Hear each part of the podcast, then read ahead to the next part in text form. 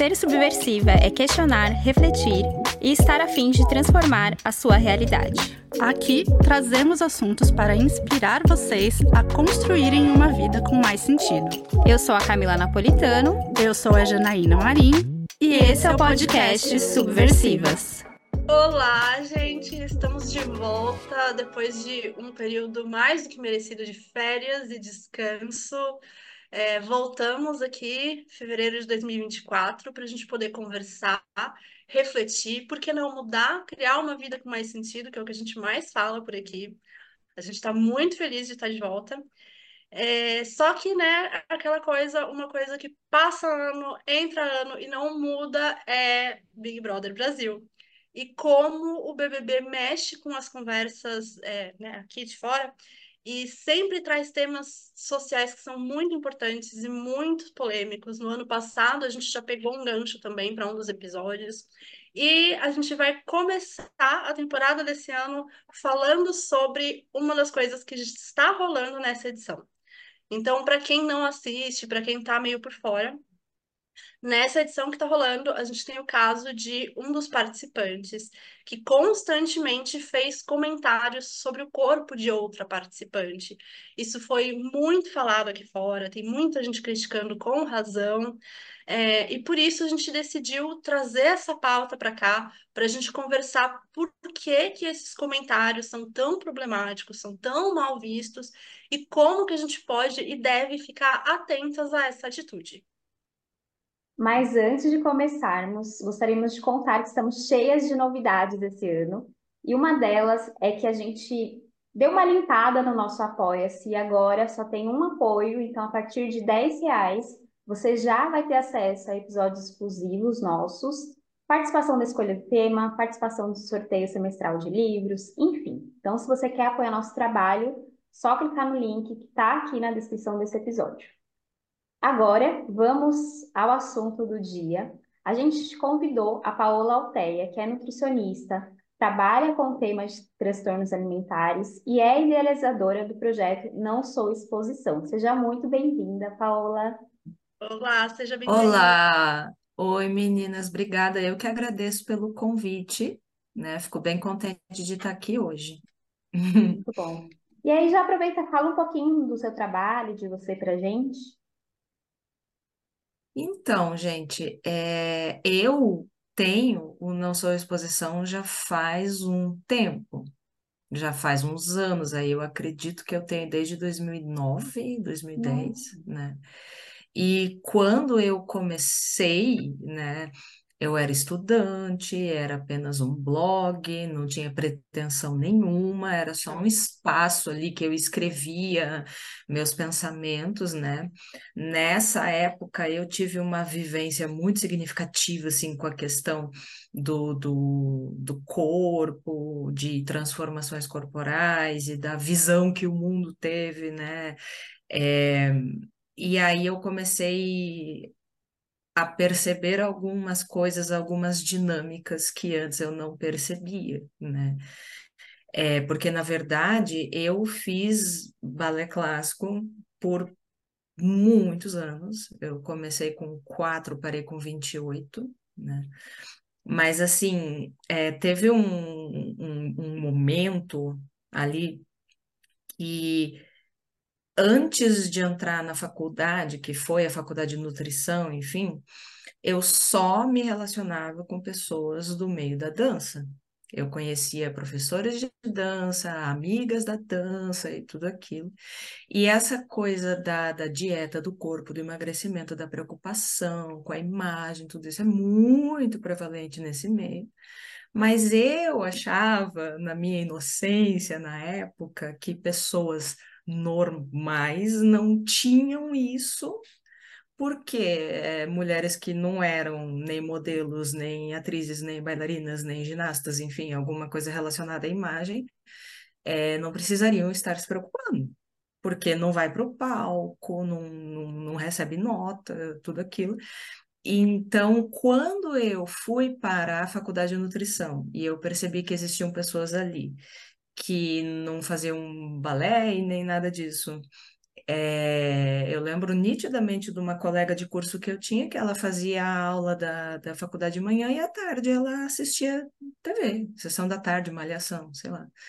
Eu, eu ia para o treino, né, tudo isso. E aí, essas meninas, ou essa menina que eu estou dizendo, falava, falava, falava, falava, falava de dieta, ah, é o chá, não sei das quantas, é a dieta, não sei do quê, é, que. E eu, e eu, foi a primeira vez que eu tive essa epifania de falar assim, nossa, todo mundo está preocupado com isso, né, das mulheres, pelo menos, não, não, não sou só eu. E, e, eu acredito que esse ambiente meu de balé, balé, balé, balé, balé, ele foi protetor e revelador em relação a isso, porque antes eu não tinha essa percepção, mas quando eu tive, eu falei, caraca, né? Não, não, não sou só eu que preciso me preocupar com essas coisas e muitas pessoas estão se preocupando com isso à toa, ou como é que pode ser à toa? O que está acontecendo? Aí eu fui atrás, né? E daí eu fiz esse blog chamado Não Sou Exposição, justamente porque eu comecei a me sentir um item exposto na rua. Por que isso? Nessa época aí, eu conheci meu namorado, e daí ele começou a me levar para jantar, e eu comecei a treinar ali com menos intensidade, tudo isso, e o meu corpo acabou mudando em função disso. Eu tinha um corpo muito infantilizado, muito, eu não tinha curvas, nem seios, nem nada. E aí mudou e ficou mais, né? E eu, durante os cinco anos de faculdade, eu descia no mesmo ponto de ônibus, andava o mesmo trajeto para voltar para casa, era a mesma rotina.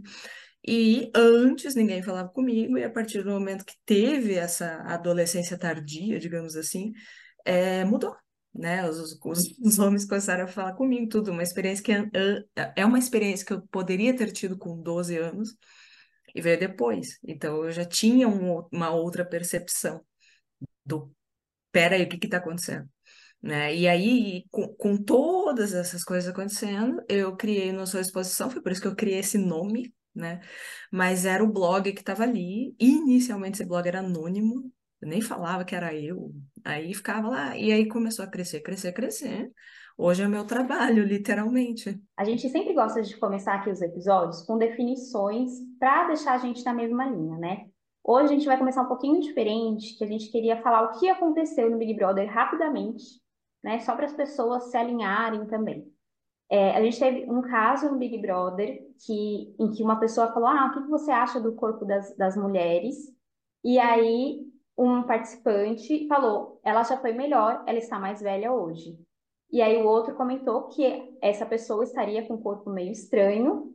E aí o outro finalizou. Assim você percebe que ela está mais velha. Ela largou a mão aqui. Hoje ela comeu dois pacotes de bolacha com requeijão.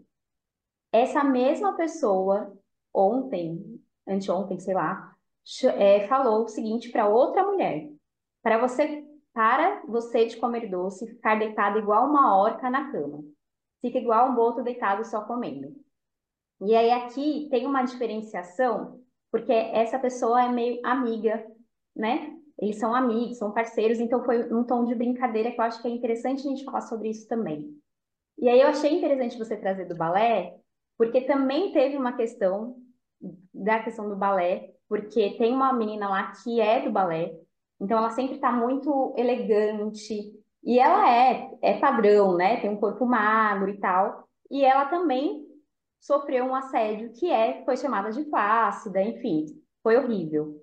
Então, assim, só para deixar alinhado essas coisas que aconteceram, né? E por isso que deu esse indício, essa vontade da gente falar sobre isso. Então, o quanto é importante coisas que a gente fala, ah, é só um comentário, trazer para pautas que são realmente muito importantes, né, de a gente falar. Então, achei bem legal, assim, você ter trazido a coisa do balé, porque é essa muita pressão, né, para que você tenha aquela perfeição mesmo, né, Paola? Sim, na verdade foi bem interessante o que você pode falar quem são as pessoas ou Cara, não sei, acho que eu acho que pode. É, é porque assim, tá no Big Brother, né? Não é o jurídico aqui do podcast, acho que já liberou, né? É, não, é porque na verdade é, no, o- o- várias é, coisas interessantes ni- nisso aí que você levantou, porque, bom, foi o Rodriguinho falando sobre Yasmin Brunet, né? Então a gente já tem é, nuances aí muito interessantes, né? De quem está falando sobre quem. Mas é, teve várias coisas que eu comentei quando isso estava realmente acontecendo, porque o Rodriguinho estava assim, ó, pá, pá, pá, pá, pá, não parava, cara. Eu falava, meu Deus, eu tenho que falar do Rodriguinho. Daí eu falava, meu Deus, eu tenho que falar do Rodriguinho. O cara tá, tipo, desenfreado na, na, na, na, na besteirada ali, cara. E tem, tem, tem algumas coisas ali que eu acho interessante, que eu até comentei no meu perfil, que é, primeiro, o, o público elencando quem tem moral para falar de quem. Isso é muito interessante, vídeo, porque achei o. Aham, porque o Rodriguinho, ele tá flácido, ele tá velho, ele tá barrigudo, não sei o quê.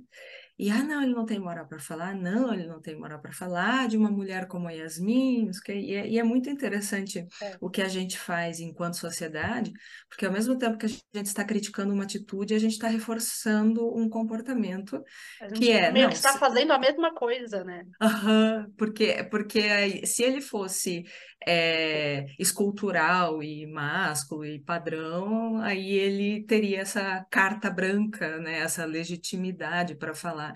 E aí as pessoas criticam com esse argumento e você está reforçando como as coisas são, porque quem tem legitimidade, prestígio, né, valor, admiração na sociedade são as pessoas padrão, né? E se você usa esse argumento, você está só só batendo nessa tecla, né?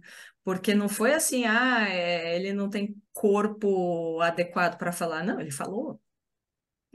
É essa que, que precisaria ser, né, o Sim. incômodo É. das pessoas, né? E, e outra coisa que eu falei até no meu perfil foi essa coisa do, do homem moldando a mulher ou o homem se sentindo no direito e na posição de construir uma, uma mulher, né, através de, de, de opiniões e conselhos e orientações, enfim, porque não importa como é o homem, né, voltando ali nessa questão, mas é, nós temos muito esse arquétipo, esse mito na sociedade que um homem cria uma mulher, né? Então, falei até que a gente tem esse esse mito de, de, de Pigmaleão, né? Que Pigmaleão é um mito grego de um escultor que ele que queria criar a mulher ideal, eventualmente ele consegue, ele se apaixona por essa imagem, enfim, e a gente vê isso o tempo todo, o tempo todo, o tempo todo, e isso vai cravando na cabeça das pessoas, né? Que é é, My Fair Lady com Audrey Hepburn, Uma Linda Mulher com a Julia Roberts, Maria do Bairro, né? Ou aquele filme adolescente She's All That, né? Que eu É. acho que é é. E aí é engraçado que o- os homens eles têm essa ideia assim de idealizar a, a mulher e não é cola em mim que eu vou te tornar incrível, né? E aí ele fala: não, você não pode comer biscoito, não, você tem que ir para academia, não, você deveria fazer tal coisa, né? Sendo que é como se todo homem tivesse, né, essa, essa legitimidade, esse convite de fazer isso, né? E isso é muito engraçado. E, inclusive, ele não faz só com com a Yasmin, ele faz com outras, e eu, eu acho importante a gente pensar nisso, que, veja, outra coisa que eu falei sobre tudo isso que estava acontecendo sobre a Yasmin, que não foi legal, ela não merece isso, não é adequado, mulher nenhuma deveria passar por isso, não, entendeu? Mas o nível de defesa que ela teve mostra como a beleza abre portas até para isso, porque ela Sim. é, é modelo, padrão, beleza, tudo. E aí as pessoas, nossa, porque E aconteceu a mesma coisa com a Pitel, claro que foi num. Claro que teve esse contexto de brincadeira e tudo, mas a, a indignação foi muito menor, então a gente vive também essa indignação seletiva, né? Que é, não, se o cara vai lá e fala de outra participante, se fala da Pitel, ou fala de uma mulher gorda, ou seja o que for, que não seja uma Yasmin, é, a indignação não, não, não tem a mesma proporção, né? Sim. É porque eu acho que rola Então, uma análise Isso da outra é. pessoa, né? De tipo, ah, beleza, o Rodriguinho falou, vamos analisar. Ah, ela é uma pessoa padrão, não pode falar, né? Então, se não fosse, poderia, né? É. Então, É, isso é- era um ponto que eu acho que é importante a gente trazer, né? Que estão falando muito. É, que é isso, assim, muita gente comentando, falando, meu, quem que o Rodriguinho pensa que é para falar sobre uma mulher com o corpo da, da Yasmin? E a gente já vê, tá tudo errado, né? Isso que você falou, tipo, meu, não é que, ah, o Rodriguinho não tem moral. Se ele tivesse, se ele fosse a pessoa padrão, um corpo escultural, ele ia continuar não podendo fazer esses comentários. E se a Yasmin fosse uma mulher é, gorda, fora do padrão, diferente de quem ela é, a gente estaria tão indignado ou a gente estaria concordando com os comentários dele de tipo, come menos e vai pra academia por ela ser uma mulher gorda. A gente acaba fugindo muito do ponto principal que é não deveria ter o comentário. É, é isso. O, o comentário é desnecessário, é um assédio, é ofensivo, é pesado. É, no caso da Yasmin, ainda tem o peso que ela tem a compulsão alimentar. Então, a gente tem muito. É, é isso que, né, que você estava falando, né, Paola? A gente reforça o que a gente está criticando, porque a gente está fazendo igual, meio que sem perceber, ou talvez percebendo, não sei. É, e claro que a gente está pegando muito na tecla do Rodriguinho, porque foi o, o escancarado, né, dessa edição. Eu nem assisto Big Brother e eu já estava assim, só do que eu via no Instagram e no Twitter eu ficava revoltada e já odiava o Rodriguinho. Mas eu acho que tem um ponto importante também que eu não sei se aconteceu nessa edição, mas que acontece muito aqui fora, que é as mulheres também comentam sobre o corpo das outras mulheres.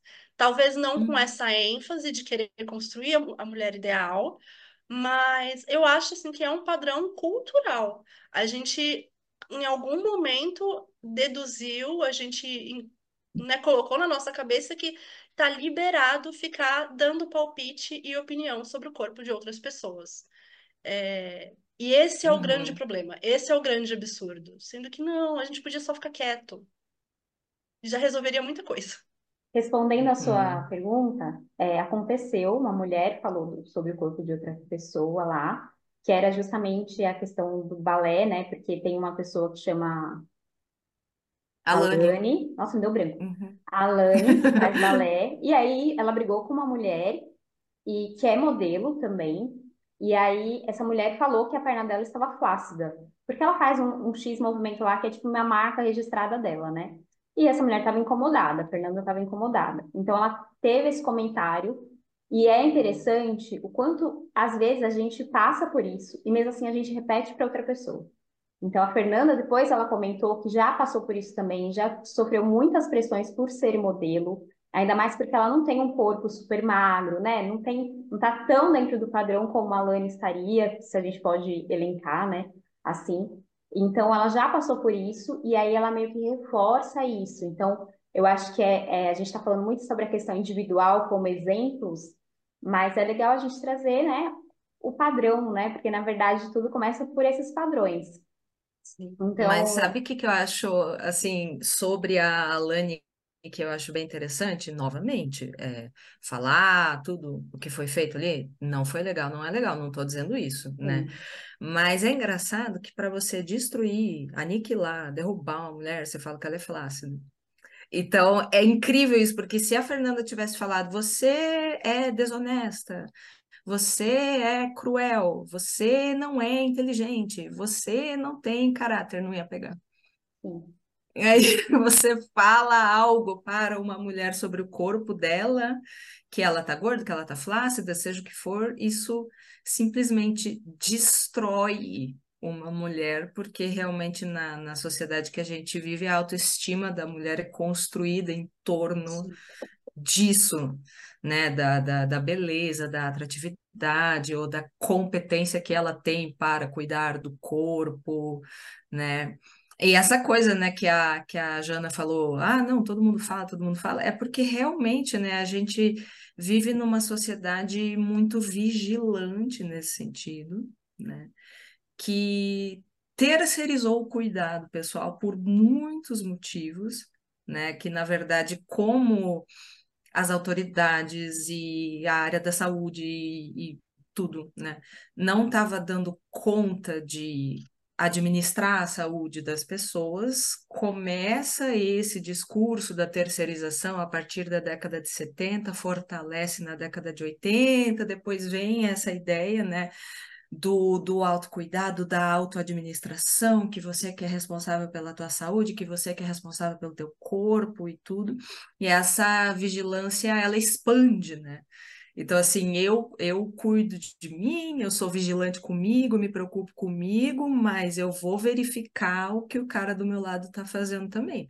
Se ele está seguindo a cartilha, se ele é, se importa, e todo mundo se sente no direito de. É, como se fosse vigiar e, e, fazer a manutenção e alertar uns aos outros, né, sobre isso. E isso é engraçado que a gente tem aquele modelo panóptico de Foucault, né, que é como se fosse assim, a gente tem uma, uma cadeia, a gente tem um lugar onde as pessoas estão presas e no meio tem uma torre, né, e nessa torre tem alguém vigiando, tem alguém olhando o tempo todo o que, que as pessoas estão fazendo, né, se elas estão tentando sair, ou seja o que for e todo mundo fica preocupado com aquilo e todo mundo se adapta àquela situação, até que não tem ninguém mais lá, não tem mais essa, né?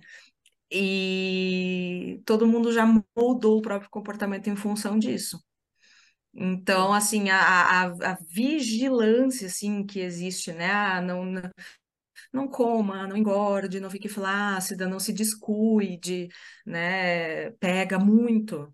Inclusive, foi uma coisa que eu falei sobre o caso da Yasmin, que as pessoas estavam falando sobre a compulsão alimentar dela como se fosse uma curiosidade ou um fato surpreendente, né? Ah, ela tem compulsão. Gente, é óbvio que ela tem compulsão. A Yasmin, ela tem mais ou menos a, a mesma idade que eu. E eu lembro que eu estava indo para a escola e ela já estava trabalhando. E eu olhava assim na, na, nas revistas, via nas caras da vida, ela com 13 anos ali desfilando, né? E vou falar para você, é, bailarina, ginasta, atriz e modelo é um inferno. Assim, tipo, as, as mulheres, né? Todas as mulheres têm essa preocupação, todas essas mulheres Mas essa, vivenciam essas áreas são. A pressão é muito maior, né? Uhum. Então, assim, você também não pode esperar que, para uma mulher como a Yasmin, que o desenvolvimento da relação com a comida, do comportamento alimentar dela ao longo da vida tenha sido saudável, despreocupado, fluido, natural. Né? Imagina, essa menina deve fazer dieta desde sei lá quantos anos, né? E aí você entra num Big Brother da vida, é pressão, é, é a ansiedade e tudo aquilo que está acontecendo. Deve ser surreal, eu nem imagino. Deve ser surreal, assim, você tá ali. Claro que foi gatilho, né, para esse comportamento dela, e quanto mais as pessoas censuram, mais a ansiedade vai lá em cima, mais ela vai comer, mais ela vai se desesperar, né? Então, ela está num ambiente muito reforçador disso. Né? É, acho que esse é um ponto importante. Só um parênteses. A Yasmin tem o quê? 30 e poucos anos, né? 35, Hum? acho. Ah, mais ou menos a, a nossa idade aqui. Aham. É, e aí eu só quero trazer esse um pontinho que o Rodriguinho tinha falado, é, você já tá ficando velha, né? Não é mais jovem. Eu falei, então, né? Pra começar que não, né, ela não tá velha, mas eu só queria trazer mais dessa cerejinha do bolo de que, além de tudo, ela está velha. Cara, é, a gente ainda tá nessa cultura de que a mulher de 30 anos já tá velha, né? Tudo bem, mas É, enfim. É, não era, eu só queria trazer essa cerejinha aqui, isso me Não, pegou é. mas É, muito um, é uma. É uma, nossa, gente, mas é uma pepita, né? É, é, para não falar outra Nossa! coisa, para não falar outra coisa. Não, o Mas cara é o é, cara, o cara é o ícone, assim. não, Isso que gente, eu a falei. autoestima, a autoestima do homem Ah, hétero, gente. Ai. É o Não sonho de toda é? mulher ter a autoestima do homem hétero, cara. Sério. É, mas é que na verdade, i- olha, gente, isso é porque a gente está chegando, não que a sociedade hoje se importe tanto com isso, mas o resíduo disso ficou, né? Da coisa da idade reprodutiva, né? De Sim. que você tá é, interessante aos teus 17 até quase 30 anos depois, você some do mapa, você não importa mais, né? E tem uma coisa é, interessante, assim, que a gente tem realmente um arquétipo na sociedade, que uma mulher entre 17 e 20 anos, vinte vinte e um, vinte e dois anos, né? Que é o auge da, da, da, da juventude, ali tudo, é, capacidade reprodutiva, tudo, né, de uma mulher, é o que todos almejam. Então a gente é, erotiza as crianças para chegar nisso. Então, assim, a criança quer ficar mais velha, a mais velha quer ficar mais nova. Então, se a gente tem uma mulher mais velha, ela vai fazer botox, ela vai fazer plástica, ela vai fazer de tudo para tentar voltar para essa imagem. Se a gente tem uma criança mais novinha, a gente já vai dar sandalinha de saltinho e maquiagemzinha e não sei o quê. Que a gente tem essa dancing queen na sociedade, que é a música do ABBA, né? Que ela fala Only Seventeen que é isso, entendeu? Que assim, o auge de uma mulher está ali, todo mundo quer estar nesse lugar, e quem sai desse lugar começa a sofrer em função disso imediatamente. Né? Então, uma mulher de 35 anos, tem até aqueles red pill doidos, esses caras que começam a falar que perdeu o valor de mercado e não sei o quê, Ah, né? E o homem, e o homem, é, o pessoal fala que é igual vinho, né? Ai, quanto mais envelhece, melhor fica, porque grisalho é um charme. Porque eu, eu sempre falo isso, gente, homem é imagem e semelhança de Deus. Não tenho que tirar nem pôr, assim.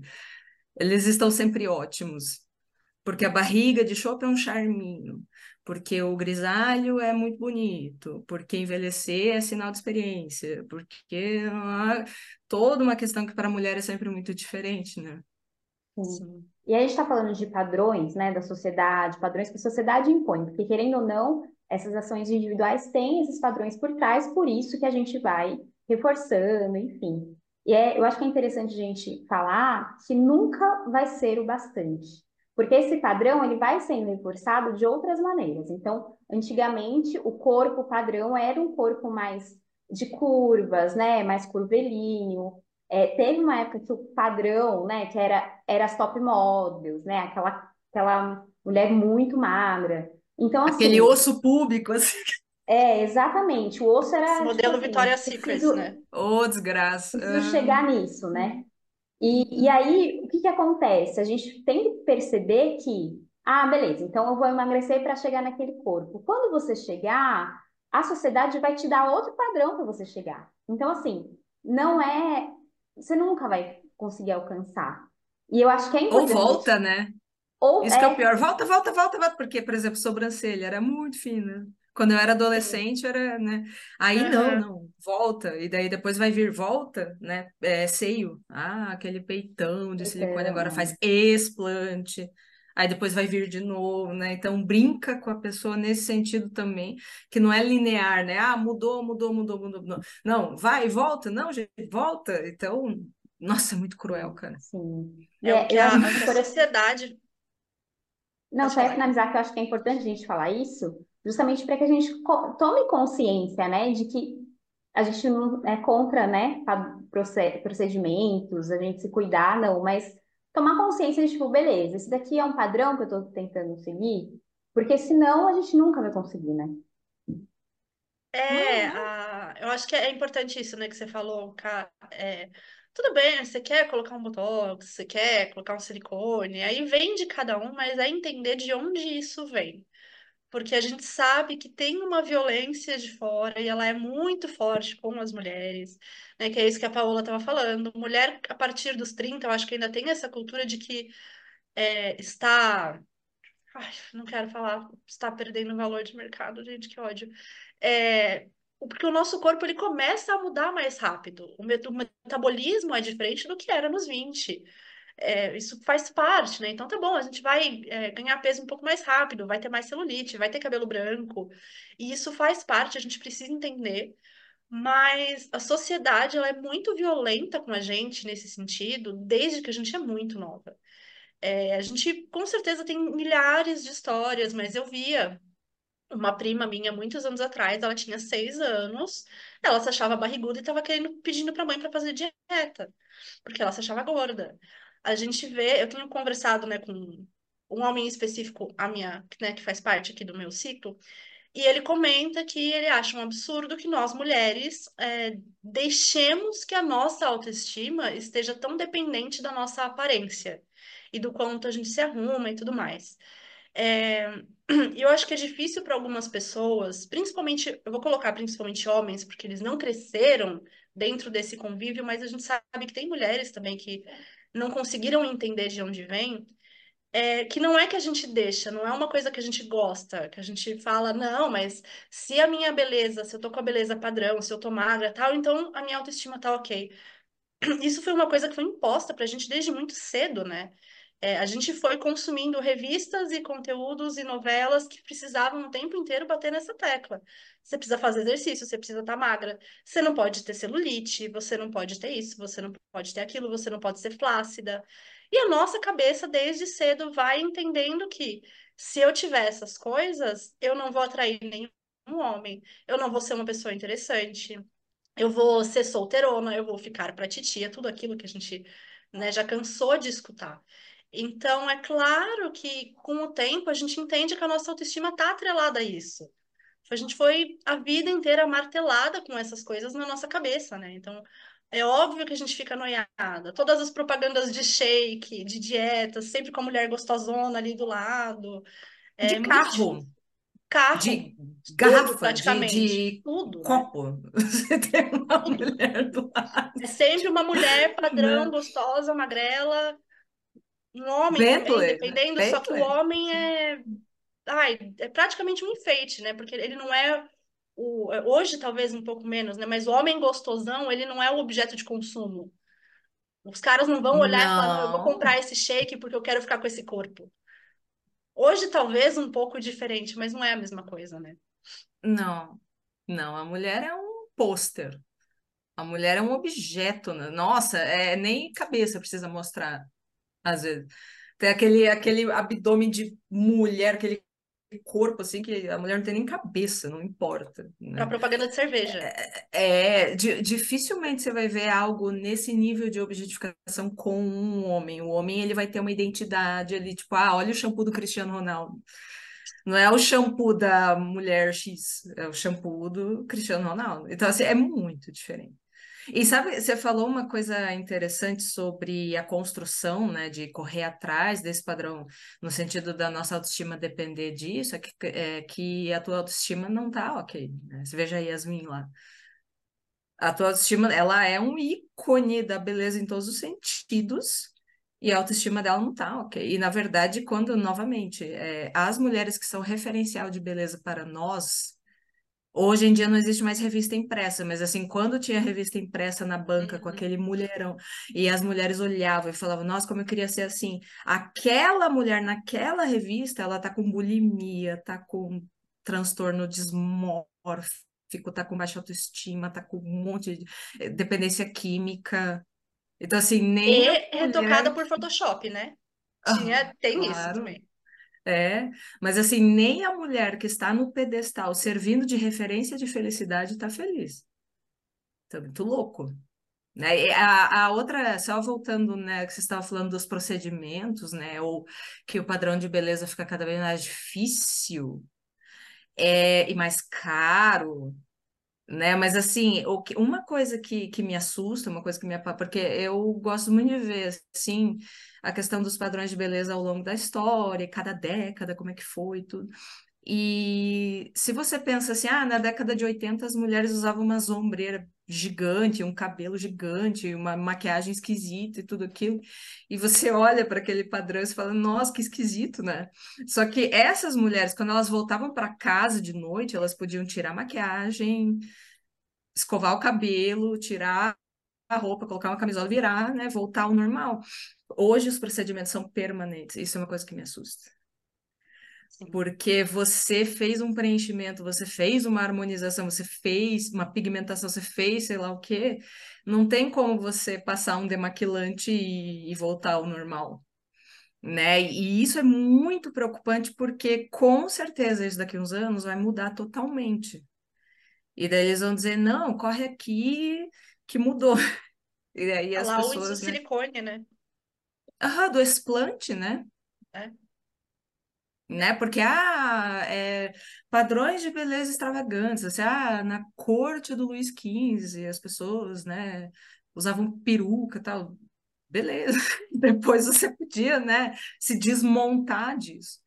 Hoje em dia a gente não consegue se desmontar disso, né? Então, assim, eu vejo que está ficando cada vez mais. Nossa, e as celebridades e as pessoas, assim. E, e tem outra coisa, assim, em relação à harmonização que eu acho bem, bem curioso, que é um carimbo, né? Todo mundo fica com a mesma cara. Uau! Aham, muito e eu- parecido. né? Então, assim, se, se, se a palavra padrão não se aplica a isso, eu não sei o que é padrão, né? É porque aí Porque vira parece também que veio um na. objeto, desculpa, vira um objeto de desejo também, né? Tipo um carro. Então, ah, eu sou influencer e aí tá todo mundo fazendo, eu vou fazer também. Inclusive, várias pessoas desfizeram a harmonização. Só que aí a minha dúvida é, se eles desfizeram porque as pessoas, porque as pessoas também não deixam barato, né? Nossa, tá horrível e tal, que é bem que a gente tá trazendo aqui. Se elas se desfazeram porque elas quiseram, tipo, cara, eu não gostei, ou se essa pressão é tão grande de tipo, ah, as pessoas não gostaram, então eu vou desfazer. Eu acho que tem um pouco a ver também, você falou da revista antigamente, hoje tem, a gente tem Instagram, a internet, né, que não, não é a revista, mas eu acho que é pior, porque a revista você pior. tem a- ali a escolha de você comprar aquela revista, né? O Instagram, querendo ou não, você tá olhando uma coisa que você gosta e do nada vem um corpo escultural ali para você, e aí aquilo vira o seu objeto de desejo, né? Então eu preciso chegar nesse corpo, porque aí nesse corpo eu vou ficar mais feliz, porque na foto a pessoa está feliz. Então, muitas camadas, né? Muitas. Sim, eu acho que é pior que a revista, porque, por exemplo, eu lembro, né? Ah, e é Cláudia, Nova, Marie Claire, enfim, e, e sempre tinha o editorial de moda, que eram umas 10 páginas ali, que eram as modelos só mostrando, né? Bolsa, sapato, roupa. E elas eram muito magras, e, e claro, é, você, por exemplo, como adolescente, olhando aquilo, você se afeta, né? Isso causa um impacto de alguma maneira mas aquelas modelos eram anônimas, assim. É uma modelo, eu não sei quem é, eu não sei o que ela faz da vida, eu não tenho um vínculo com ela.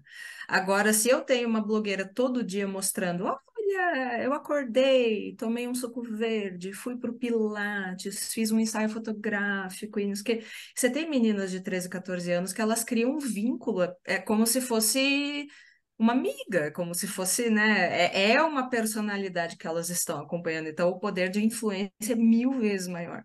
Então, assim, é, é é bem preocupante também por causa disso, né? A- a- esses referenciais, eles deixaram de ser genéricos, os referenciais genéricos já pegava muito, né? Mas agora, tipo, ah, é a fulana, né? Porque elas vendem também a história da vida delas, né? Sim, O que elas fazem, os lugares que elas frequentam e tudo isso, né? sim, com certeza. E, e aí, assim, a gente está falando sobre comentários, sobre pressão e tal. Acho que é interessante a gente falar que algumas coisas nós mesmas comentamos justamente porque é social e a gente não percebe. Então, a gente comentar, é, a Jana até colocou algumas coisas aqui, né? Tipo, ah, o corpo de praia, então tem um corpo ideal para praia, então certo corpo não pode vestir certo biquíni. Por que que a mulher gorda está com aquele biquíni? Ela não tem vergonha, né? Ou pessoa Não, acho que, demais. desculpa, Cá, é, acho que mais do que o comentário, ela não tem vergonha, é o, ela não tem noção. Porque o vergonha já é ela que sente, né? Mas o que eu escutava muito é, mano, aquela mulher não tem noção do corpo que tem. Que é pior, né? Desculpa, continua. Só queria fazer esse adendo. Não, e aí, só pra. E aí, tipo, magra, ela tá magra demais, ela tá gorda demais, o que será que ela tá fazendo? Se ela tá magra, se ela tá gorda, ela deveria fazer alguma coisa. Então, comentários como esses, que às vezes, e aí a gente pode até entrar na questão da brincadeira, né, que eu tinha falado antes, que a gente poderia falar. Cara, é legal. Pra onde você tá querendo chegar com esse comentário, sabe? Então, eu acho que é, são coisas que são tão naturalizadas que às vezes é comentado e a gente não percebe da, da agressividade que é para a pessoa que está ouvindo também, sabe? Eu acho que tem um, o, o, o grande lema, né, do que, de, de tudo que a gente vai conversar, né, hoje, que a gente já conversou, é para as mulheres nunca vai ser o suficiente. A gente nunca vai chegar na perfeição, sempre vai ter gente comentando e a gente sempre vai estar insatisfeita. Cara, esse negócio do corpo de praia é, é uma coisa que me pega, porque, enfim, escutando desde criança, é, a gente vê o quanto as mulheres sofrem, talvez hoje um pouco menos, porque hoje a gente fala muito da aceitação, da autoestima com o nosso corpo e nananã. Mas é, é muito absurdo, assim, você estar criticando outra mulher, seja porque ela é gorda e ela tá de biquíni na praia, não existe isso de um corpo de praia. É, eu pelo menos nos últimos anos eu tenho visto muito, né? Como construir um corpo de praia. Compre um biquíni, vista o biquíni, vá pra praia. O que é ótimo, só que a gente sabe que na prática, é, as mulheres, a gente sente uma insegurança quando a gente tá na praia. Eu tenho uma dificuldade enorme, eu, não- assim, eu uso, mas eu não gosto, eu sempre fico neurótica com o meu abdômen de ficar, tipo, ai, tem uma pancinha a mais. E eu tenho um corpo padrão. Eu sou magra. Mas eu fico com esse negócio, tipo, ah, eu não gosto de ficar andando mostrando minha barriga. Me deixa incomodada, me deixa insegura. E, e a gente não vê os mesmos comentários com relação aos homens. O que, tipo, ai, tá bom, é bom porque a gente não quer reforçar esse comportamento, só que, ai, sabe, homem não tá sofrendo porque, meu, eu tô, eu tô obeso, ou eu tô com aquela puta pança de cerveja e tô aqui com uma sunguinha minúscula, e tá tudo bem, e tá tudo certo. É sempre com, com nós mulheres, né? Ou a gente tá magra demais, a gente tá gorda demais. A gente passa por comentários o tempo inteiro. É, eu acho que eu, eu comentei algumas, uma ou outra vez, não lembro, que teve uma época em 2015 que eu tava muito doente. Eu tava muito mal. Eu cheguei a pesar 33 quilos. Foi Caramba. a época, na vida adulta, eu tinha 24 anos. Na vida adulta foi a época em que meu corpo foi mais elogiado por outras pessoas, inclusive pessoas estranhas, é, que não eram do meu convívio. Então, a mulher que fazia minha sobrancelha, é, e mulheres da área da saúde. A mulher que, a médica que foi fazer o meu Papa Nicolau a recepcionista da clínica da nutricionista que eu tinha ido. Falou, nossa, mas seu corpo tá maravilhosa, por que que você veio numa Nutri? Você não precisa perder peso. E eu tava indo numa Nutri para poder ganhar peso, porque, gente, eu tava modelo Victoria's Secrets, porém doente. Doente. E teve essa mulher da recepção, quando eu falei, né, não, eu vim para ganhar peso porque eu tô doente, eu tô magra porque eu tô doente, ela respondeu, ela falou, ah, mas dependendo da doença até vale a pena para ficar assim magra, né? Tipo, gente, a gente pega tanto nesse negócio de que, ai, não, eu tô falando pra fulana que ela precisa perder peso porque ela é obesa, não é saudável. A magreza extrema também não. Seja por uma questão física, de doença física, seja por uma questão psicológica, da anorexia, da bulimia, da pessoa parar de comer para perder peso. A gente precisa muito virar essa chave. Não, e entre esses dois que você falou, vamos pegar o gancho aí. Você falou sobre estar muito gordo ou estar muito magra. É, o que que é encorajado, romantizado, aplaudido, admirado? Estar muito magra. Né? Você estar muito gordo não é tipo que nem eu tô dizendo porque, né? A gente fala ah, é, coisas assim de, de, de positividade corporal e de aceitação e de é, antidieta restritiva e tudo isso. Ah, porque obesidade, né? Não é Esse não tem, é, mas assim, não tem ninguém falando, nossa, seja gordo, venha aqui comer um X-Bacon, né? É.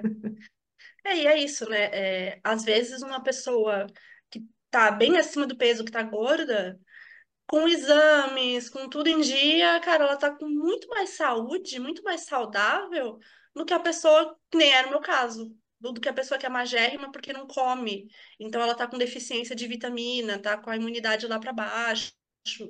É essa romantização que você falou dos corpos extremamente magros, que a gente precisa Sim. Quebrar isso, né? Ou às vezes até a saúde da pessoa tá tinindo. Tipo, nossa, a pessoa é atlética, faz crossfit, não sei o quê, não sei o quê.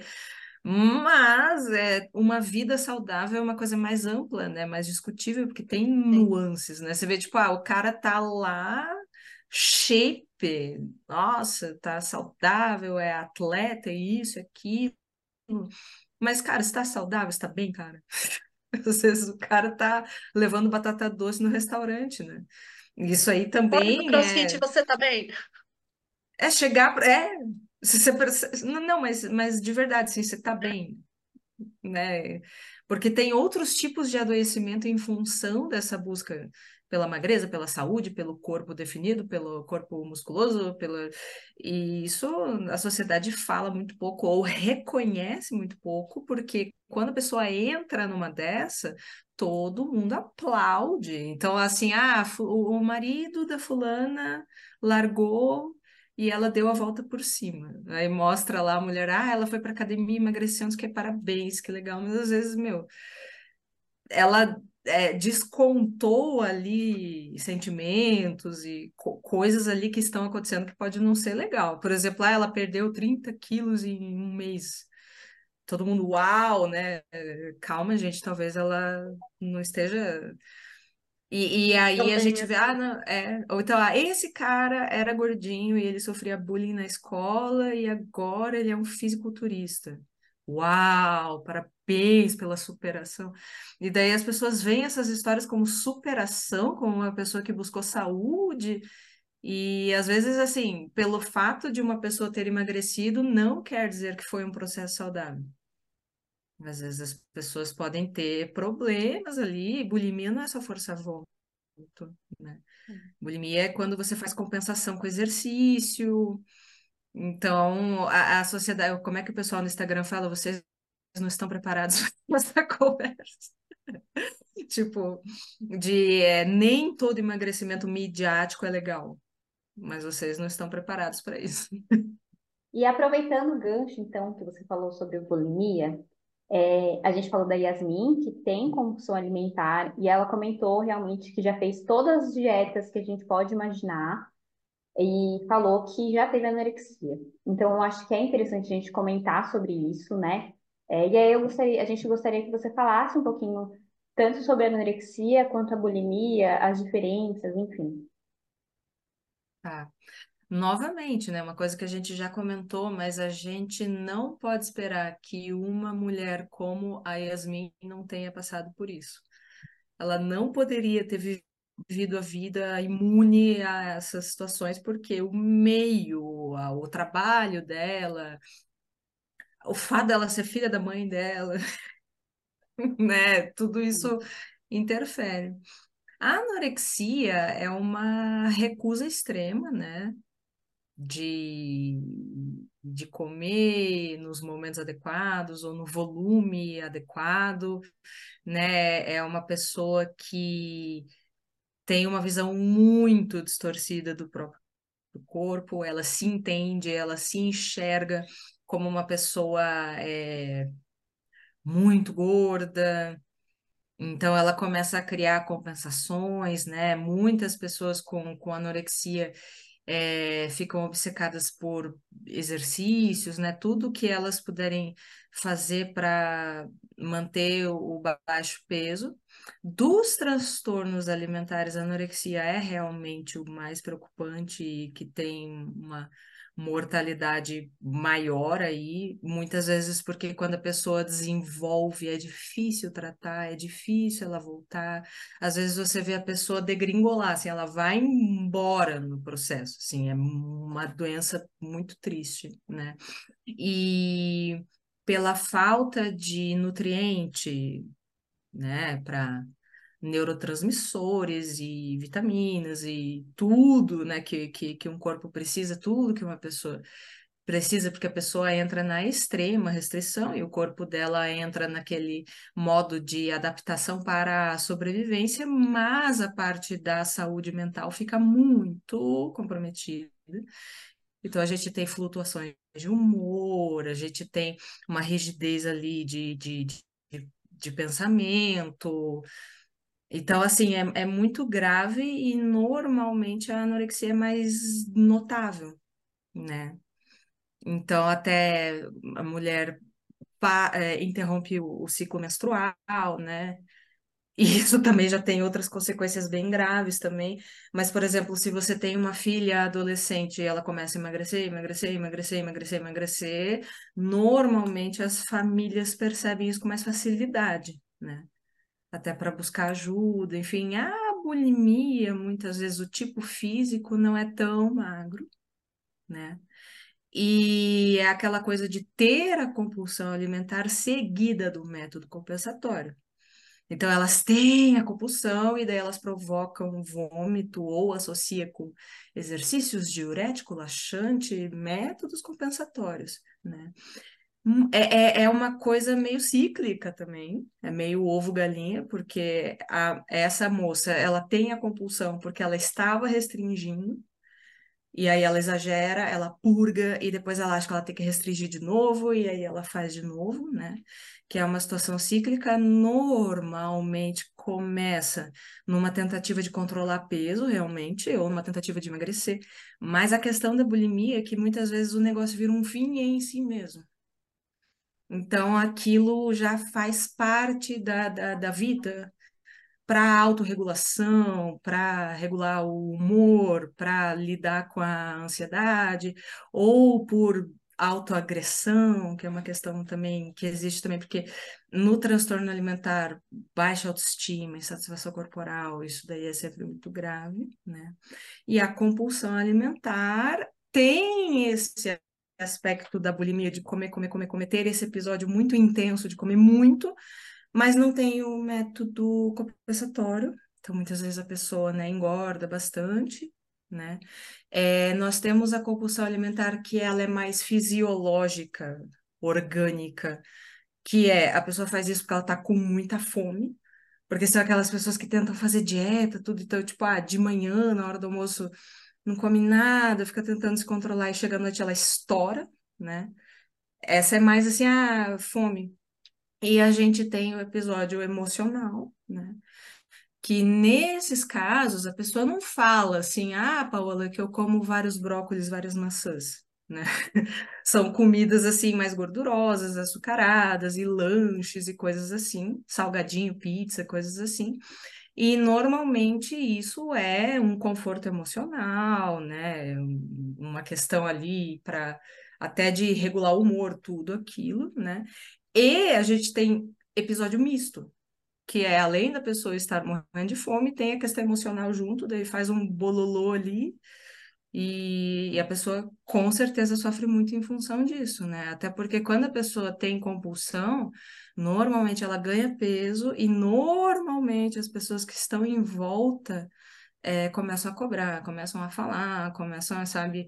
E aí isso é um fator estressor e daí o negócio Reforça. piora. E... Aham, aham. Né? Os transtornos alimentares, eles são cíclicos, né?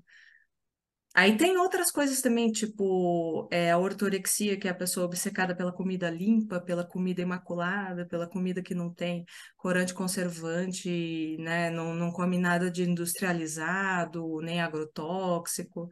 E aí isso faz com que a alimentação dessa pessoa comece a ficar bem limitada, porque ela corta tudo, corta tudo, corta tudo. E aí ela entra na desnutrição, e, e é parecido com anorexia, mas as motivações são diferentes, porque a pessoa quer ser super saudável, ela não está muito na, preocupada com a parte física, né? Mas acaba indo para um padrão parecido, perde muito peso, perde cabelo, aquela coisa toda, né? E a pessoa tá querendo, querendo, querendo saúde, ela vai ficando cada vez mais doente em função disso. E aí tem a doença do dos caras, né? Que é mais comum em homem, que é a vigorexia. Que eles acham que eles são pequenos, que eles são pequenos, que eles são pequenos, que tem que fazer musculação e crescer, daí toma hormônio, toma bomba e morre, né? Todo esse e é interessante porque se você faz o paralelo, né, entre a anorexia, que é uma doença predominantemente feminina, não que homem não tenha, mas, né, e a vigo, vigorexia, a mulher quer ser pequena, pequena, pequena, pequena, pequena, e o homem quer ser grande, grande, grande, grande. No meu entendimento, isso é simbólico, né? Do... Nossa, e a bulimia, ela é. Você falou que ela é observada porque a pessoa acaba engordando pela quantidade, mas ela é observada como também uma doença, porque o que eu fico pensando com uma pessoa que não entende, tá? A compulsão, você tá falando? É. Anorexia, tá. Anorexia no sentido assim, anorexia, beleza, a pessoa não come, então você percebe a magreza, né? A pessoa ficando cada vez mais magra. Na bulimia, a uhum. pessoa vai comer, então ela tem, ela engorda e tal. Então, como a gente tem esse padrão, assim, é, eu fico pensando quantas pessoas talvez não reparem que ela tá doente, entende? Não sei Sim. se. Aham. Não, é, foi aquilo que eu disse, assim, se você tem uma filha adolescente, porque, ó, falando de uma forma bem ampla, tô generalizando, Sim, mas é assim, na anorexia a gente tem um emagrecimento extremo, na bulimia é um corpo com so, um, eutrófico, sobrepeso ali, né? O, normal, é uma coisa que as pessoas não, não, não se dão conta normalmente, e a compulsão a pessoa engorda, né? Mais ou menos assim. Claro que tem exceções, por exemplo, se tem uma pessoa que ela tá com 140 quilos e ela faz uma dieta muito, muito, muito, muito, muito radical. E ela chega nos 100 quilos muito rápido. Ela continua com 100 quilos, mas é um processo anoréxico, né? Então, né, tem isso. Uhum. Mas no caso da bulimia, é uma das situações que os parceiros e as famílias menos percebem. Porque elas escondem, porque elas têm, né, a administração dos rituais delas, porque elas sabem como fazer, né? é, o corpo não denuncia tanto assim.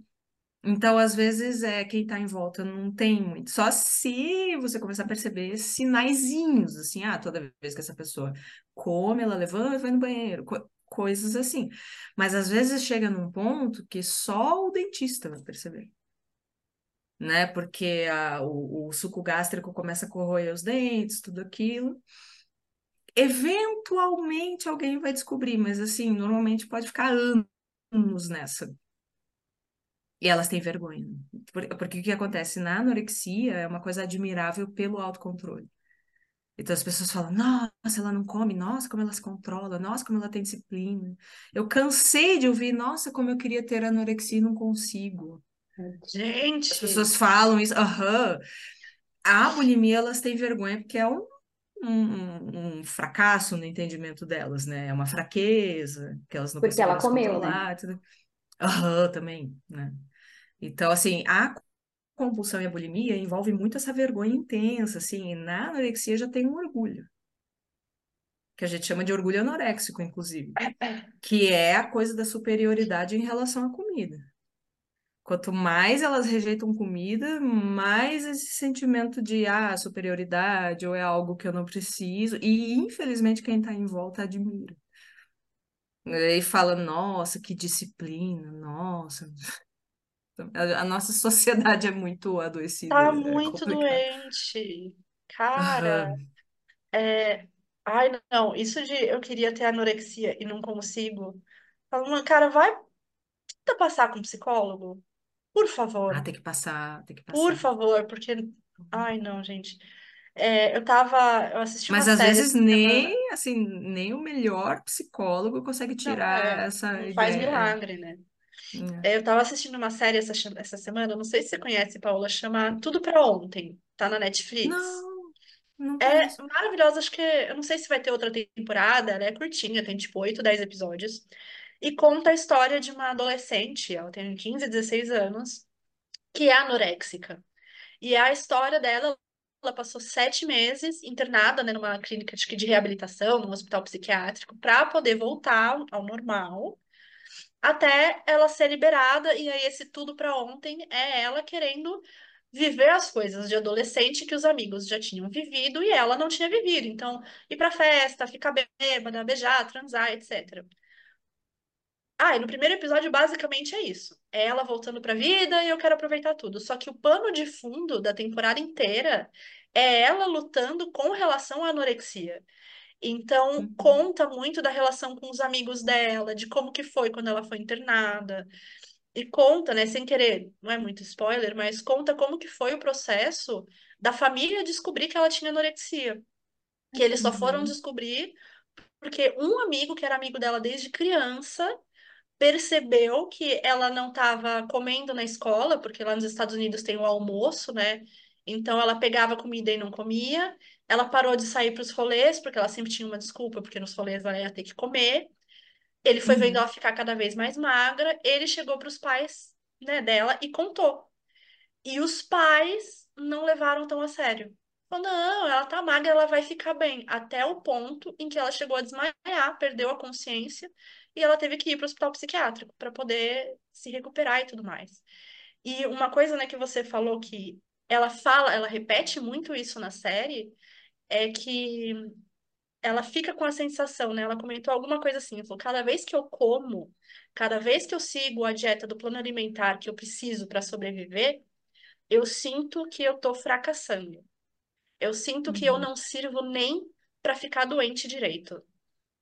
Uhum. É, então, assim, a série é muito legal, eu gosto, tem umas partes que são engraçadinhas, mas elas têm, ela tem uns pontos que são bem pesados com relação a isso.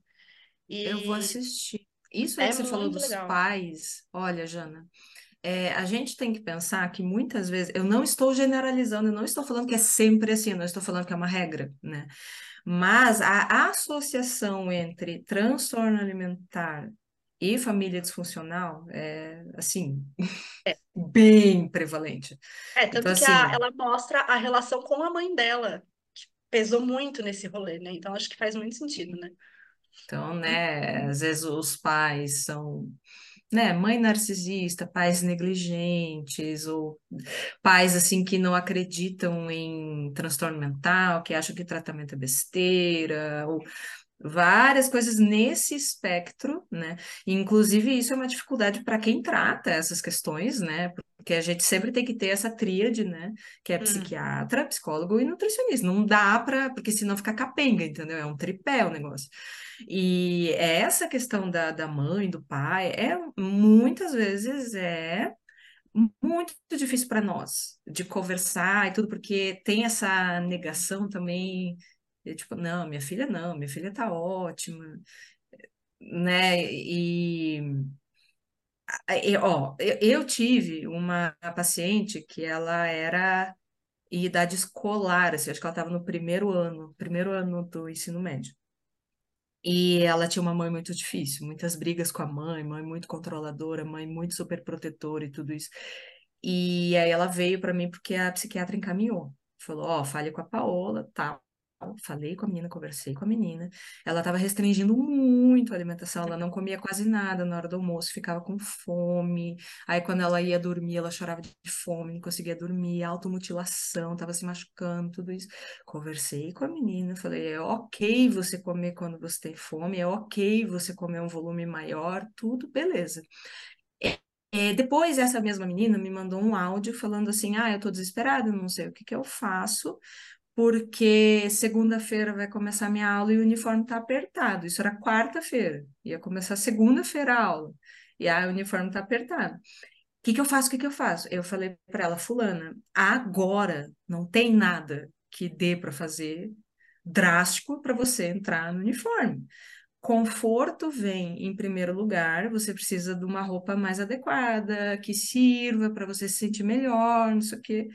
Beleza, a mãe Falou que era besteira, que era um absurdo, que a menina tinha que emagrecer, que ela comia muito, que até segunda-feira ela estava de castigo, colocou a menina em cárcere privado e falou que a menina não podia comer. E aí a psiquiatra, ó, ela voltou a machucar. Então, assim, isso a gente fala de, de iatrogenia, né? E iatrogenia é o processo, né, da, da construção da doença os fatores envolvidos e tudo. E, infelizmente, o fator iatrogênico maior, muitas vezes, é a família. A mãe. Isso é muito difícil, gente. Porque, ainda mais quando você pega menor de idade, que você não tem. Porque se a pessoa é adulta e vem conversar com você, ela tem autonomia, ela tem o próprio dinheiro, ela faz as próprias escolhas e tudo. Mas quando é criança, adolescente, muitas vezes é muito difícil. E aí você falou dos fatores, né?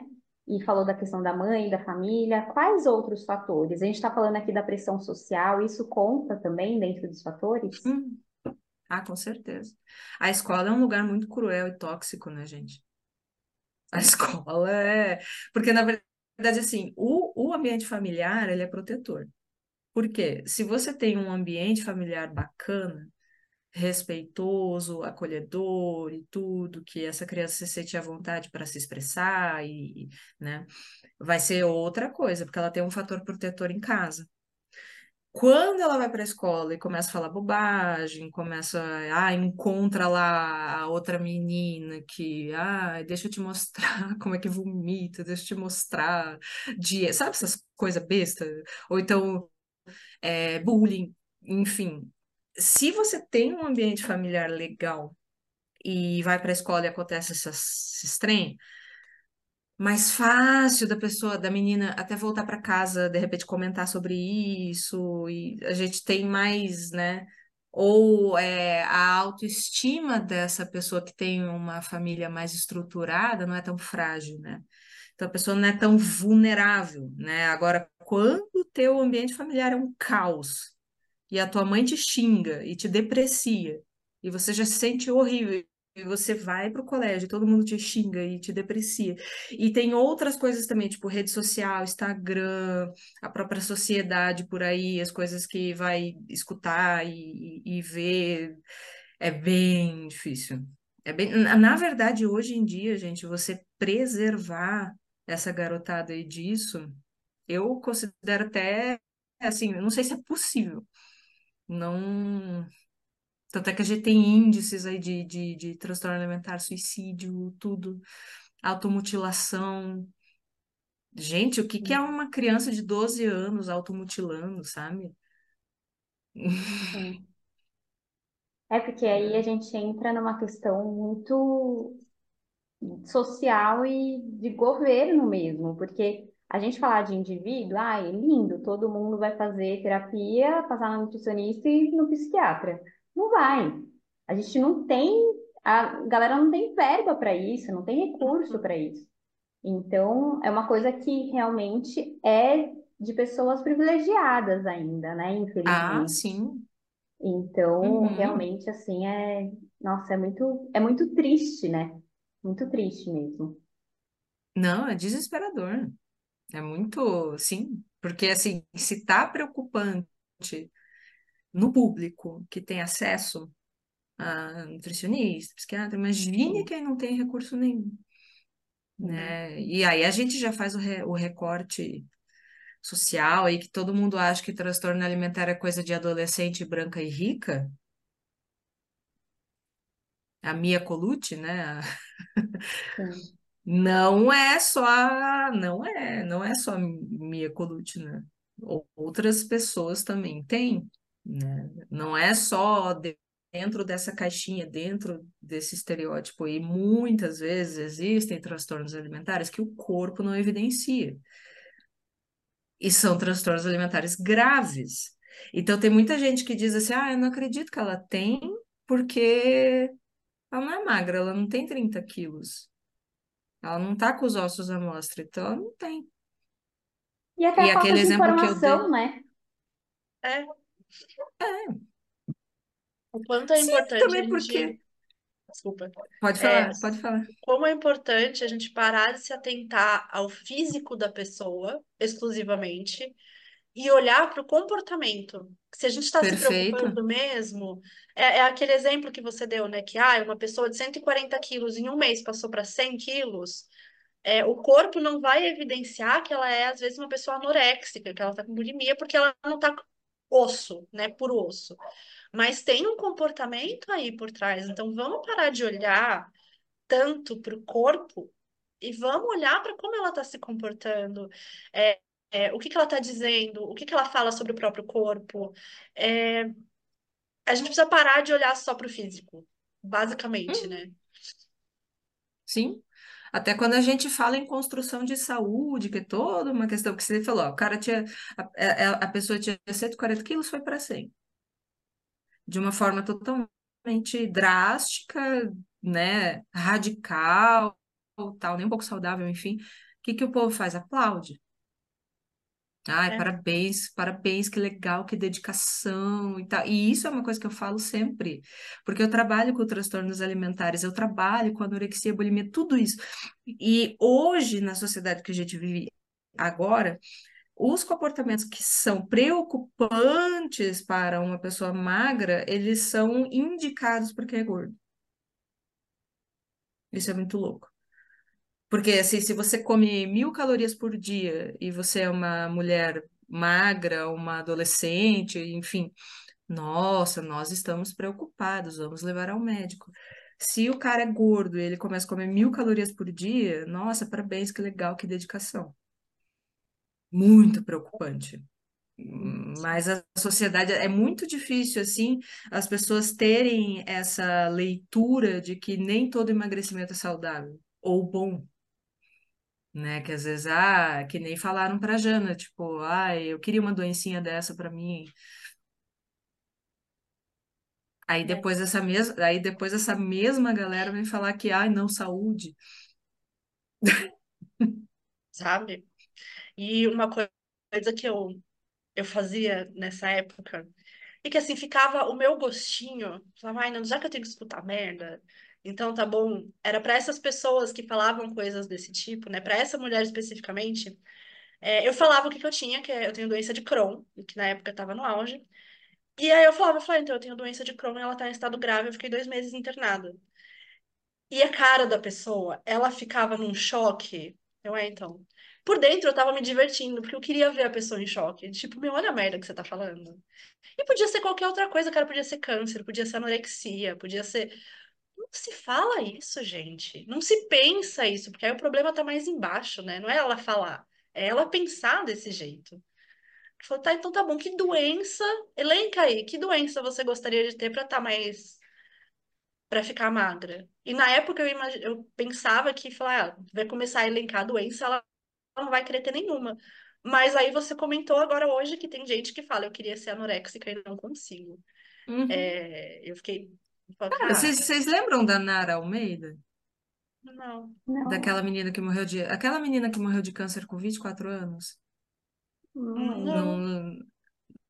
Não, não, é, é assim, ela é, tá- ela teve um câncer agressivo, eu não lembro que tipo de câncer que era. Ela morreu com 24 anos e morreu muito rápido. Foi um processo muito assim, sabe? E ela teve um dia que ela postou uma foto de biquíni, assim, que deixaram ela dar um, um passeio na praia e tal. E daí tinha, tipo, era descomunal, assim, tipo, tinha 20 mil comentários. E as pessoas falando assim: nossa, que corpo perfeito, nossa, que linda, nossa, que barriga, nossa, que cinturinha, nossa, eu queria um corpo desse, nossa, que. Ela gravou um vídeo depois falando: gente, eu tô com câncer e eu tô morrendo, o que que vocês têm na cabeça? Câncer de estômago.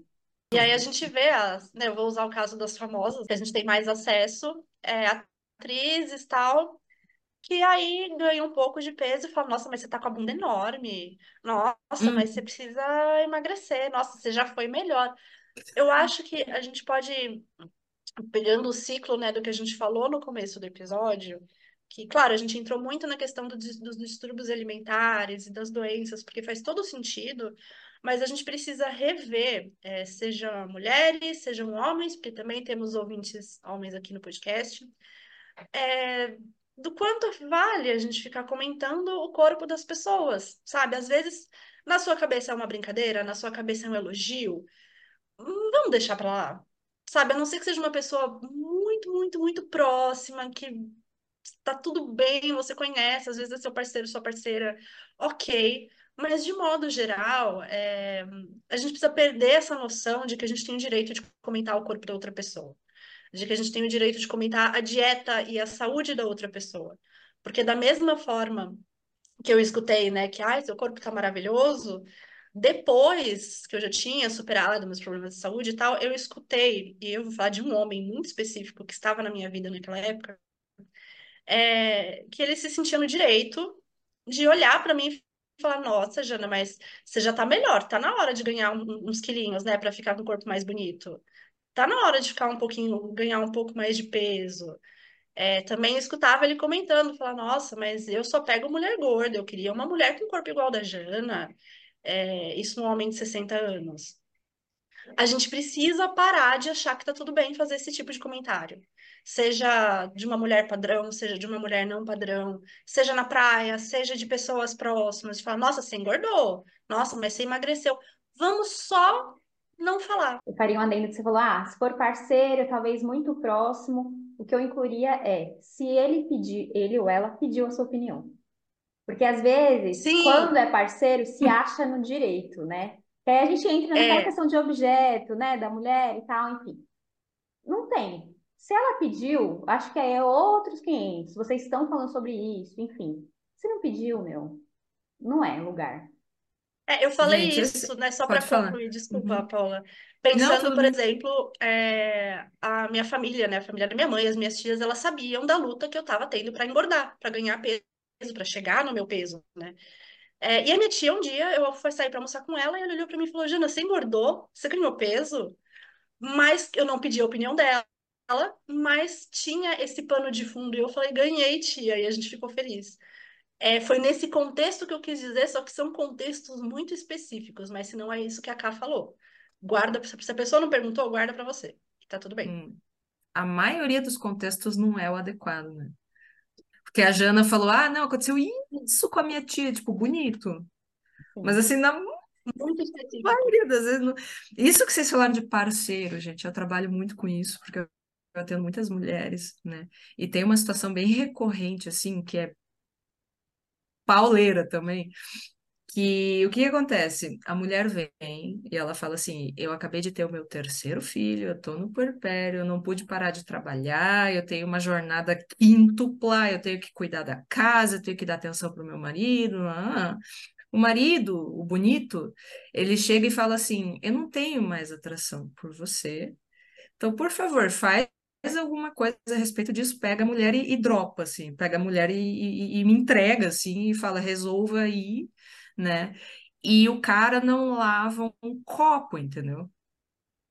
Assim, o cara, tipo, a mulher tem, né, todo o contexto, tá cuidando de crianças e trabalha, e não sei o quê, isso é muito comum. Acabou de aí, parir. aham, puerpério, aí o cara fala assim, não, eu não tô feliz com isso, eu não me sinto atraído, resolve aí. Só que ele fala resolve aí e não ajuda em nada no processo. O cara não apoia, o cara não contribui, o cara não oferece uma ajuda, o cara não faz nada em casa. E aí ele olha assim e fala: Não, mas você tá muito desleixada. Você não Você. faz nada o dia inteiro. O que que você faz o dia inteiro, né? Você deixou de se cuidar, né? Você não é mais a mulher de antes. Picolé de limão, gente. Quem É. sabe, quem. É. É, A gente até tem um, um episódio que a gente fala sobre trabalho doméstico invisível, que eu acho que tem tudo a ver com esse gancho que você puxou, que é justamente disso, né? Quantas demandas a gente tem no dia que os homens, né? A gente, infelizmente, é assim ainda, não tem, né? Então, sim, tem uma cobrança enorme para que a mulher dê conta de toda, de- da sua jornada, né? Porque a jornada é infinita. E aí, como que vai dar conta, né? Sem, sem E uma joga na cara, e joga na cara. Tipo, eu estou te pagando essa nutricionista, eu quero ver resultados. Ai, Jesus Cristo, só Deus. Mas outra coisa da. Jana também, pode, assim, Não, é, é- Não, é que é horrível, assim, é outra coisa que a gente tem que... Eu não sei se o mundo era horrível assim e evidenciou por causa das redes sociais ou se o mundo ficou horrível, eu não sei. Eu não sei, eu não tenho opinião formada, assim, mas você entra numa choquei da vida.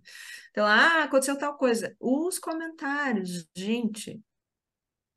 Às vezes tem, ah, fulana pareceu de biquíni. Umas coisas. assim. Gente, assim, a, a, também a, a crueldade das pessoas, tá? Sim. E é difícil a gente se preservar disso, né? E eu, até a Jana estava falando assim, eu não sei se a gente educa as pessoas para não falar, ou a gente ensina a pessoa a se preservar, ou os dois. Os Porque dois. também é, é, porque também a questão de você olhar para aquilo ou receber a crítica e, e, e conseguir administrar aquilo. Eu tive uma professora de sociologia que ela falava assim que a celebridade é a, é a mulher da esquina, assim. Que ela falava que assim, antes as comunidades eram menores, as ruas eram menores, os bairros eram menores, sempre tinha uma mulher que era o bode expiatório de tudo. E daí as pessoas se reuniam, tipo, ah, a fulana fez isso, a fulana fez aquilo, a fulana tá mal falada, a fulana... Né? Hoje em dia isso é larga, larga, larga, larga, larga escala, né? Sim. Que daí você tem a Paula Oliveira, a Juliana Paz, a Débora Seco, e, não sei o quê, e ela, elas são a mulher da esquina para todo mundo, assim. E essa, essa coisa de extravasar e criticar e falar do outro para não olhar para mim, né? É, é muito humano, né? Você apontar a falha do outro, né? Até para se sentir melhor. Cancelamento, né? Então, e também porque, no, no caso, assim, de, de, de corpo, nossa, nunca, nunca, nunca vai ser o suficiente. Então, eu não sei se já viram aquele meme da menina que fala, te critica. Se você é magra, te critica. Se você é gorda, te Uhum. critica. Se você... Assim, não tem o que fazer. Né? Ah, a Paula Oliveira pintou o cabelo de loiro. Ah, ficou ruim. né? Paula Oliveira fez isso ou aquilo. Ah, é, é ruim, não é legal. Esses dias saiu lá, a Paula Oliveira disse que não pretende ter filhos. Agora ficou bem doida. Assim, tipo, ah, nossa, Paola, você vai amargar pelo resto da vida, não sei o quê. Eu acho que aí também tem um efeito manada, né? Porque a Paola, eu Aham. tenho, eu tenho essa, não sei, não acho que não é nem impressão, acho que é certeza mesmo, que a Paola é um alvo muito constante, né? Então, porque ela aparece, ela, ela samba lá no carnaval, e ela aparece sempre, aparece o corpo sem, sem Photoshop, sem essas coisas. Então, eu vejo que também tem essa questão do efeito manada. Então, tipo, ah, o outro tá comentando, eu vou comentar aqui também, né? Tem nada, ninguém sabe, ninguém me conhece, porque ao É. não tem coragem, né? É a internet mesmo que dá essa coragem para a pessoa comentar também, né? Sabe quando no século XVII o pessoal colocava uma pessoa assim no, no cabresto assim, e deixava para jogar tomate, para cuspir, para passar a noite no relento e tal? Normalmente era uma pessoa que estava sendo é, punida, é muito isso, assim. Eu acho que a gente está fazendo a mesma coisa, colocando alguém como bode expiatório e pá, pá, pá, pá, pá, pela necessidade que o público tem de fazer isso, né? Então, Paola, mas para a gente ir para o encerramento, queria finalizar falando sobre autocuidado, no sentido de que temos aí essa questão do autocuidado muito em alta hoje em dia, né? De que você precisa fazer exercício físico, passar na Nutri, é, procedimentos estéticos, até fazer cabelo, unha, enfim. É, me veio muito, assim, né? Conversando com a Jana, a gente é, colocou aqui na pauta qual que é o caminho saudável para isso? Porque a gente está falando aqui, como eu falei, daquele momento, né? Tipo, a gente não é contra procedimentos estéticos, sobre essa rotina de autocuidado e tal, mas acho que é importante a gente falar sobre é, essa questão do saudável, né? Até onde é saudável, para que não fique essa ideia de que a gente, não, a gente então não precisa fazer essas coisas, você não pode fazer essas coisas. Eu acho que a ideia não é essa, né? é, eu, eu acho assim que foi o que vocês falaram, né? O dinheiro é teu, a vida é tua, a escolha é tua, vai lá, né? Não, não no sentido de censurar quem faz, né?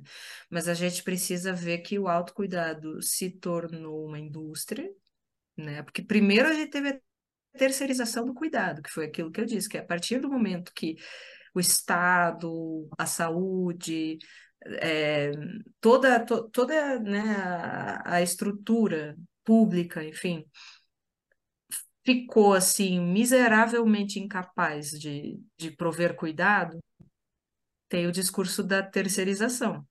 Então, assim, é você que tem que comer bem, é você que tem que fazer exercício, é você que tem que fazer a manutenção do teu corpo, é você que é o responsável por isso. E se você adoecer, a culpa é tua, não tem nada a ver com isso. Então, tem muito essa, né, essa culpabilização de quem adoece, bem complicado. A partir desse momento, claro que o capitalismo entrou e pegou o pedaço dele, que é, é a industrialização do autocuidado que você mesma falou, vai, é, vai dos pés à cabeça, né?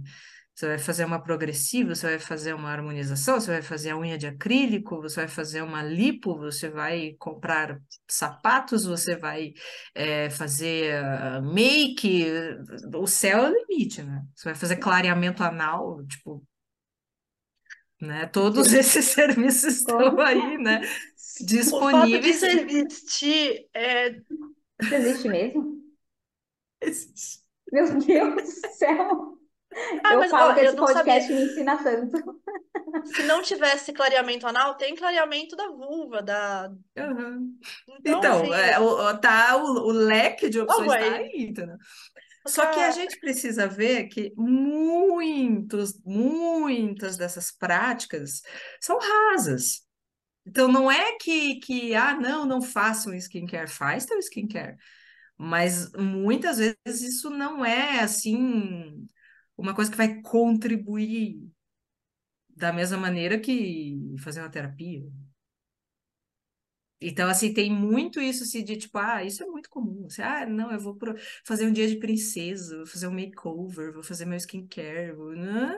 e vou me resolver aqui, né? A partir dessas práticas rasas, né? E isso não é autocuidado. Mas também as pessoas têm uma, um entendimento muito complicado, assim, de, de autocuidado, porque misturou com a ideia da magreza, e isso é muito complicado, porque a gente coloca o corpo magro como sinônimo de beleza, saúde, felicidade, tudo. Então as pessoas, elas começam a achar que o autocuidado é a busca pela magreza. É isso. Então, tipo, ah, eu vou fazer academia por causa disso, eu vou melhorar a alimentação por causa disso, eu vou fazer sei lá o quê por causa disso, né? E, e, o autocuidado ele é mais que isso, precisa ser mais que isso, né? Tanto é que quando eu atendo as pessoas, enfim, é, eu sou bem honesta e eu falo assim, eu não quero que você emagreça. Esse não é meu intuito, eu não tô aqui para isso né? Eu quero que você olhe para a tua relação com a comida, veja que está bem turbulento o negócio, para que você possa ter uma relação mais despreocupada, mais natural, enfim, para você não sofrer tanto. Talvez você não emagreça horrores no processo, mas só da questão de você olhar para você de uma outra maneira e falar, nossa, como que eu posso me cuidar sem que isso seja tipo uma busca imediata pelo emagrecimento? O que eu posso fazer por mim, né? Então, assim, ah, você precisa, supostamente precisaria ir para o crossfit para você ficar forte, emagrecer, não sei o quê. Mas e se você prefere um pilates? Tá tudo certo também.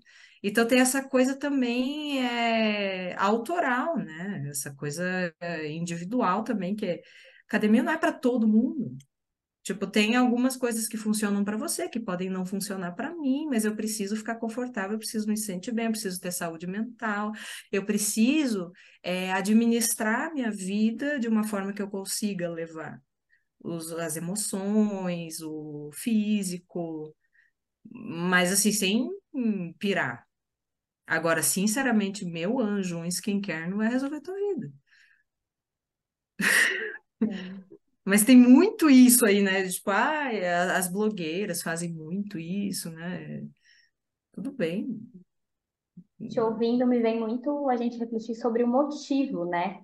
O motivo pelo qual você está fazendo aquilo. Então, ah, eu vou colocar mais peito para que outras pessoas me desejem mais, porque é mais bonito. Me falaram que é mais bonito. Para você, né? Tanto, tanto por isso que existem várias pessoas que estão tirando, né? Então, vem muito isso, assim, te ouvindo, assim, de a gente pensar um pouco mais sobre os motivos, né, do, pelo qual a gente está fazendo, quais são os nossos motivos. Eu sei que, como é uma, são coisas muito entranhadas, né, como a gente vem falando no episódio, é muito difícil também a gente entender, putz, isso é meu, isso é do outro, né, mas terapia tá aí para isso também, né, gente? É, é legal, é isso, gente, né? obrigada aí pelo... Foi ótimo, achei ótimo. Ai, amei também. Muito bom, muito bom. Obrigada pela participação, foi Maravilhoso. ótimo. E para quem escutou o episódio até aqui, é, reflitam, reflitam sobre como você cuida do seu corpo, da sua cabeça, da sua, né? Do seu psicológico, principalmente. E vamos parar para perceber, né? Se você comenta do corpo dos outros, vamos parar. Que de verdade, assim, ah, é que pra mim isso é a coisa mais absurda. A gente não tem que comentar. Então vamos cuidar mais da nossa vida e da nossa saúde e dar menos palpite na vida dos outros, né? É, é isso. E falar também que a gente tem um episódio 22 que a gente fala sobre padrões de beleza inalcançáveis. E aí a gente fala sobre coisas mais mentais, digamos assim, né? Então, é, acho que é legal ouvir também, se você ouviu até agora e gostou. Então, é isso, Paola, de novo, muito obrigada. E fala um pouco do seu trabalho, né? Deixa suas Vende redes, seu suas, peixe. todas as suas coisas aí. Vende seu peixe. Gente, arroba não sou exposição, você encontra, né, meus contatos, WhatsApp, tudo para falar comigo. É, eu trabalho com abordagem não prescritiva, então, assim, eu não passo dieta, cardápio, nada disso. Na verdade, o meu trabalho é a questão da relação com a comida, né? Muitas pessoas é, chegam porque tem um histórico, assim, de prática crônica de dietas ao longo da vida e efeito sanfona, e eu fiz dieta, eu engordei de novo, daí eu tomei remédio, e eu fui pro spa, e daí aconteceu isso e aquilo, e, e eu acho isso, né, é, uma coisa muito preocupante e uma coisa muito injusta que tantas pessoas passem por isso ao longo de tantos anos. Então a gente tenta, né, fazer um trabalho de desconstruir isso, né, e melhorar realmente o papel da comida na tua vida, não assim, ah, o que que a gente pode fazer para você emagrecer, né? Muito bom, muito bom. Então, gente, Maravilhoso. sigam ela também para seguir o trabalho dela, que é ótimo. Já vi vários vídeos muito bons. E é isso, muito Obrigada. obrigada. Muito obrigada, Paola. Muito obrigada por quem ouviu até aqui.